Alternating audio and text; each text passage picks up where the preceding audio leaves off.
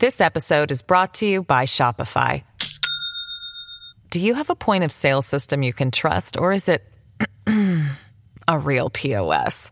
You need Shopify for retail. From accepting payments to managing inventory, Shopify POS has everything you need to sell in person. Go to shopify.com/system all lowercase to take your retail business to the next level today. That's shopify.com/system.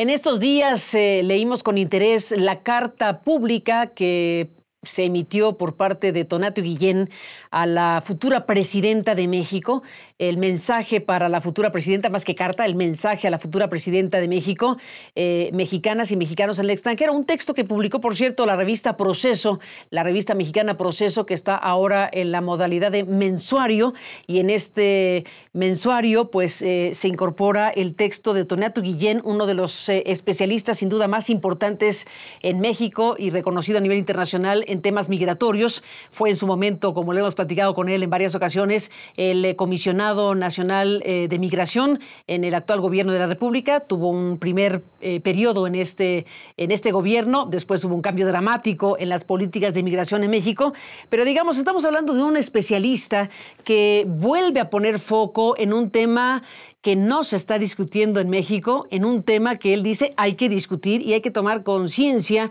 de su dimensión histórica. Estamos hablando de una transformación de escala histórica, como lo dice él mismo, eh, profunda para el presente y futuro de México, que es y será el pleno reconocimiento, dice, de los mexicanos en el extranjero como esencia de la nación en condiciones iguales a cualquier mexicano. La ruta no es optativa, dice Tonato Guillén. Ha sido contenida por ignorancia y resistencia al cambio. La ruta no es optativa, ha sido contenida por ignorancia y resistencia al cambio, pero definitivamente es un horizonte en curso, apenas con pasos iniciales considerando la enorme escala de los cambios sociales y económicos que están en su trayectoria.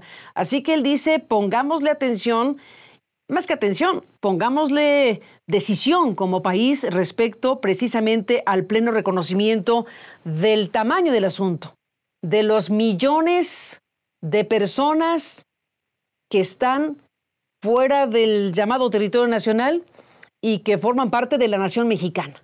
Estamos hablando de una dimensión grande, muy grande, y Tonato Guillén le hace este llamado a quien vaya a gobernar México en los próximos años, dado que 2024 será el año donde termine el gobierno de López Obrador e inicie un nuevo gobierno. Pero en fin, estamos en un contexto donde tú haces este llamado o este mensaje, Tonatiu. Gracias por estar aquí de nuevo. Feliz 2024. Gracias a ti por eh, compartir precisamente estos ejes de información y de discusión que estás poniendo a la vista. Bienvenido al programa. Gracias por estar aquí. El texto es un documento que te agradezco mucho lo, refieras. Es un documento que alude a uno de los procesos de cambio social más grandes de la historia de México. Si quisiéramos encontrar un evento de la historia de México con el cual compararlo, tendría que ser realmente algo extraordinario, como la Revolución Mexicana, por ejemplo, o la Reforma en el siglo XIX. estamos hablando de, cambios de, ese tamaño y eh, también, como bien señalas, de un asunto muy poco visto. Si la ponemos en metáfora, diríamos que es el elefante en la sala, pero ya más que el elefante es la manada completa en la sala. Es, es una escala enorme de los procesos en curso y de los cuales solo vemos señales o visualizamos señales, como es el caso de las remesas, por ejemplo que son valiosísimas para el país y que han contribuido enormemente a su desarrollo y a su estabilidad social. Pero no es todo. El, gran asunto de fondo es que la nación mexicana, debido a dos grandes cambios, evidentemente primero a la migración al extranjero y segundo a los cambios constitucionales que en el año 97 y el último, muy, muy importante, en el año 21, ampliaron la definición de nacionalidad para incluir a descendientes de mexicanos nacidos en el extranjero, de segundas y terceras generaciones y sucesivas, porque no está cerrada la puerta, quiere decir entonces que eh, lo que llamamos México y la nación mexicana está integrada evidentemente por quienes estamos en el territorio, pero también por quienes estamos en el extranjero. Y somos la misma nación desde la perspectiva constitucional. Ese, ese gran cambio, si lo ponemos en números, quiere, quiere significar una escala de la nación mexicana que nos acerca a 168, 170 millones de personas. Eso somos la nación mexicana. No somos ya lo que está en el territorio ni quienes estamos en el territorio.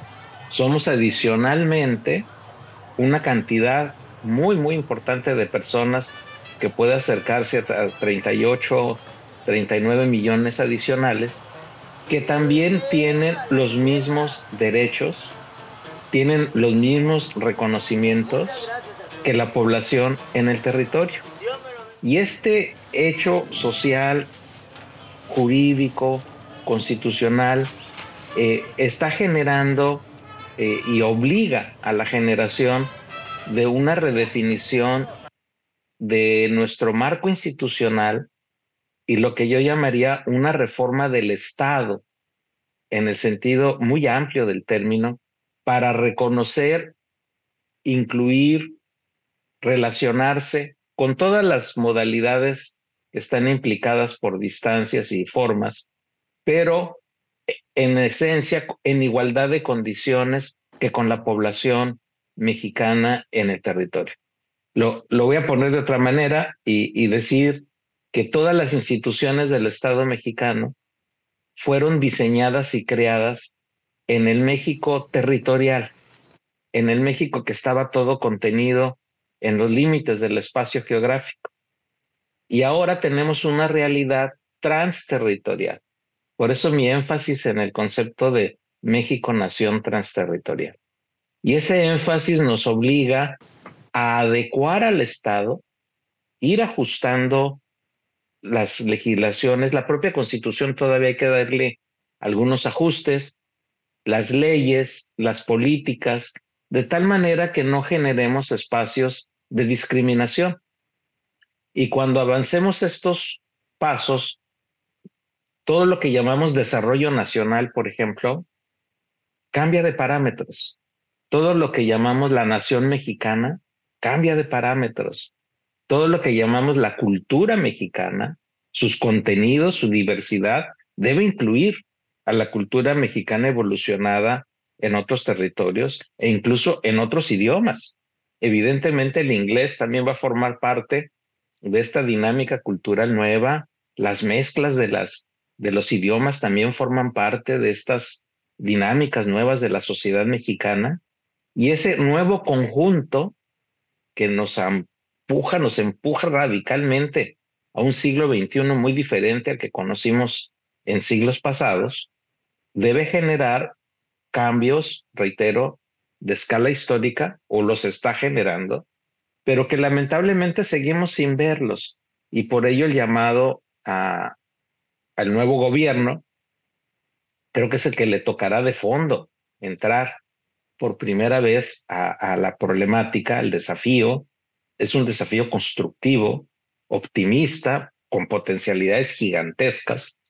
Y ese gran desafío es el que debe entrar en la agenda de la nueva administración federal, porque es, es la que tendría que reaccionar de primera mano, pero no solamente. Es una agenda que involucra también al, Congreso federal, incluso al Poder Judicial, involucra a los estados, involucra a los municipios, involucra al conjunto de las instituciones nacionales. Y, eso, y ese es el punto central, Carmen, cómo ir cambiando paso a paso e incluso llegar a discusiones muy complejas. Por ejemplo, pregunta, cómo se representa en la estructura del Estado a la sociedad mexicana en el extranjero. No podemos decir que no tienen derechos políticos.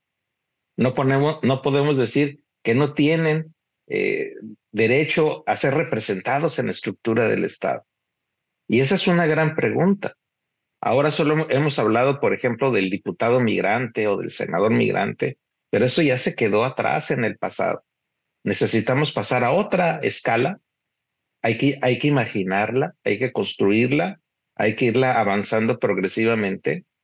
Eh, complejísimo, no digo que sea un asunto eh, simple, es muy delicado, hay que, hay que, pero lo que no podemos hacer es seguir ignorándolo y seguir pensando que el tiempo del Estado y de la sociedad mexicana sigue siendo el del siglo XX.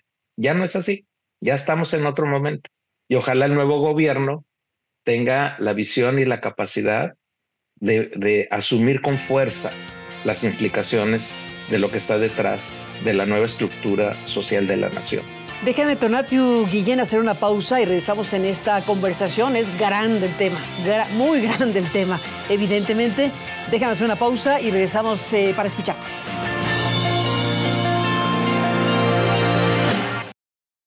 This episode is brought to you by Shopify. Do you have a point of sale system you can trust, or is it a real POS? You need Shopify for retail. From accepting payments to managing inventory, Shopify POS has everything you need to sell in person. Go to shopify.com/system all lowercase to take your retail business to the next level today. That's shopify.com/system. Bueno, tiene muchas aristas lo que nos planteas, eh, Tonato Guillén, por supuesto. Eh, ya mencionaste el tema de las remesas. Estamos hablando de que esta inclusión es una realidad, de facto, es una realidad inocultable eh, que tiene que ver precisamente con los eh, miles de millones de de pesos eh, provenientes de los dólares de la gente que trabaja principalmente en los Estados Unidos. Si estamos hablando de una nación extendida de esta manera, en las proporciones de estas magnitudes, eh, en materia de poner en práctica derechos y obligaciones, eh, ¿cómo imaginamos esta reforma del Estado? ¿Cómo imaginamos algo que incluya derechos políticos, ejercicio al voto, que ya está reconocido también. Eh, en la práctica, sé que es grande el tema o grandísimo, pero en la práctica, ¿qué ideas eh, compartirías? ¿Cómo serían las cosas en esta eventual reforma del Estado, que es la que tú estás planteando, tiene que ocurrir en México? Es correcto, Carmen. Eh, sí hay que asumir con toda claridad que es un universo de cambios y un universo de posibilidades y casi todo está en construcción. Segundo asunto, que no está el modelo de llegada definido. Hay una ruta, un camino, y es el que hay, que ir abriendo progresivamente. Un, un asunto muy básico, de los más elementales, la cultura. Tenemos una ley general de cultura que define la cultura mexicana explícitamente con relación a la población mexicana en el territorio. Así está definido en, en, esa ley. En ese acto, que se hizo seguramente con el mejor de los ánimos, de entrada estamos excluyendo a la cultura mexicana evolucionada en el extranjero, a la cultura chicana, por ejemplo, en Estados Unidos, a su arte, a su música. Toda esa cultura, desde la perspectiva de la ley, no es mexicana ni nos interesa ni tenemos relación con ella.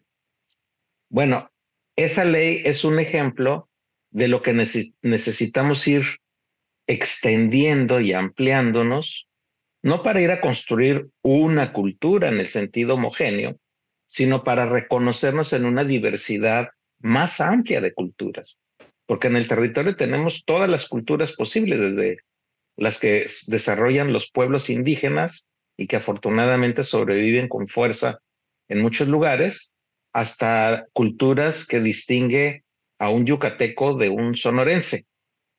Pero, pero nos reconocemos en la cultura nacional. Ese, ese giro hacia la cultura de los mexicanos en Estados Unidos es el que hay que dar. Y por ejemplo, ¿qué te parecería un gran festival en el Zócalo, en donde, traemos la cultura mexicana evolucionada en el extranjero y decimos, toda esta cultura la valoramos, la reconocemos, también es nuestra, también es nosotros, su historia, su evolución, también es nosotros. Ese es un acto súper sencillo, pero nos va a ayudar a entendernos eh, y comprendernos y reconocernos en una identidad mayor. Por ahí hay un camino. Luego, otros caminos son de operación muy complejos. Déjame hacer una pausa y no los cuentes. Volvemos.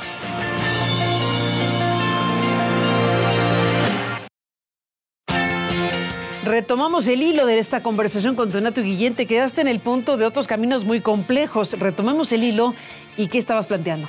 Hay, en el corto plazo hay dos grandes asuntos para recorrer. Primero, una gran proporción de los nuevos mexicanos, aquellos que la constitución reconoce nacionalidad, descendientes de mexicanos que nacieron en el extranjero, no saben que tienen ese reconocimiento. Entonces, simplemente el ejercicio de comunicar e informar y hacer parte a la descendencia de los mexicanos en el extranjero, de que forman parte de la nación, es un gran asunto que no estamos haciendo o estamos haciendo casi nada. ¿Y tendría que ser un hecho voluntario? Perdón que te interrumpa un segundo, se acaba, el tiempo, pero tendría que haber un hecho voluntario porque, a ver, es un tema, ¿no? Al final, yo nací fuera de México, soy hijo de mexicanos y ahora me avisan que soy mexicano si lo quiero ser o es obligatorio. ¿O cómo? A ver, son dos, dos, son dos asuntos. Uno, lo que la nación reconoce. Segundo, lo que la persona formaliza. Entonces puede uno no formalizar nada y, seguir no su vida se reconoce como, mexicano. Es opcional. No, formalizarlo, no formalizarlo. Tienes el reconocimiento, pero no lo formalizas. Nunca vas a un consulado y pides un acta y pides una constancia ni pides ninguna documentación que te reconozca como mexicano y no importa, no pasa nada. Pero va a haber una gran cantidad de personas que sí van a querer y que sí quieren estar en, ese doble escenario de doble nacionalidad formalmente reconocido. Y esa formalización es el otro gran asunto. La Secretaría de Relaciones Exteriores no está preparada todavía para hacerlo. No está en la ruta masiva para hacerlo. No está en la estrategia para hacerlo. Solo señalo la parte formal del asunto. Y luego ya que formalizas y que tienes toda esta estructura, vienen las cosas más complejas cómo se relaciona esta población con iniciativas de desarrollo, por ejemplo, y pensar el desarrollo en esa escala. Inversiones de todo tipo, educación, inversiones en desarrollo científico, cooperación, turismo, simplemente turismo. Generaríamos otro, otro, otro mapa enorme. Y, y lo dejo hasta ahí, esa parte de desarrollo. Pero la otra muy, muy, muy compleja es la política cómo se, se ejerce la representación. Por ejemplo, los, el Senado representa eh, a los estados en, en el Congreso. El Senado lo tendríamos que ajustar para que represente a la otra población en el extranjero. La Cámara de Diputados, que tiene otro sistema de representación distrital, también necesitaría ser ajustada. Y luego algo así en los estados y municipios. El asunto es no perder de vista que esa población tiene derechos políticos. Ahora, otras obligaciones, alguien me dice, pero si no contribuye nada, perdón, 68 mil millones de dólares es nada. Y, la que, y lo que se puede hacer todavía más de inversión y de desarrollo son, son cantidades inmensas de recursos las que están detrás. Por eso eh, no, no lo quiero poner en ese terreno y en ese plano, pero también es una gran oportunidad de desarrollo para todo mundo, para, para el crecimiento de México. Entonces es, es, es, un, es, un, es un mundo es un universo. Es un mundo, totalmente que es un mundo y se nos acabó el tiempo, pero habremos seguir hablando del asunto. Y bueno, nada más para decir rápidamente, eh, esos mexicanos que son reconocidos por la Constitución de la forma en que lo dices, por la reforma última del 2021, pues no están siendo contados por quien cuenta en México. El INEGI nos dice que somos 129 millones de mexicanos y mexicanas, 130 millones de mexicanos y mexicanas, y en esa contabilidad nacional de cuántos somos aquí, cuántos mexicanos existen, pues no están los 38, 39 millones de personas de los cuales estás hablando tú. Nada ya más estamos y nada trabajando. Ya estamos trabajando en eso. Ya tuvimos un gran seminario con INEGI y estamos justo abriendo la ventanita para que la nación mexicana sea contada. Para que sea contada y entonces el INEGI ahora sí que cuente completo, incluyendo esto, y estaríamos hablando de 168, 170 millones de mexicanos de esta nación mexicana que incluye pues a los que están fuera. Bueno, vaya asunto tan grande. Gracias por estar aquí, Tonatio Guillén. Seguiremos hablando y gracias por estar en el programa. Feliz año, feliz inicio de 2024. Igualmente, gracias. gracias. Y bueno, pues gran asunto. Ahí está el mensaje a quien va a gobernar México en los próximos años y por supuesto que esta es una discusión amplísima y una realidad inocultable. Nos vamos con esto. Pásela bien y hasta mañana.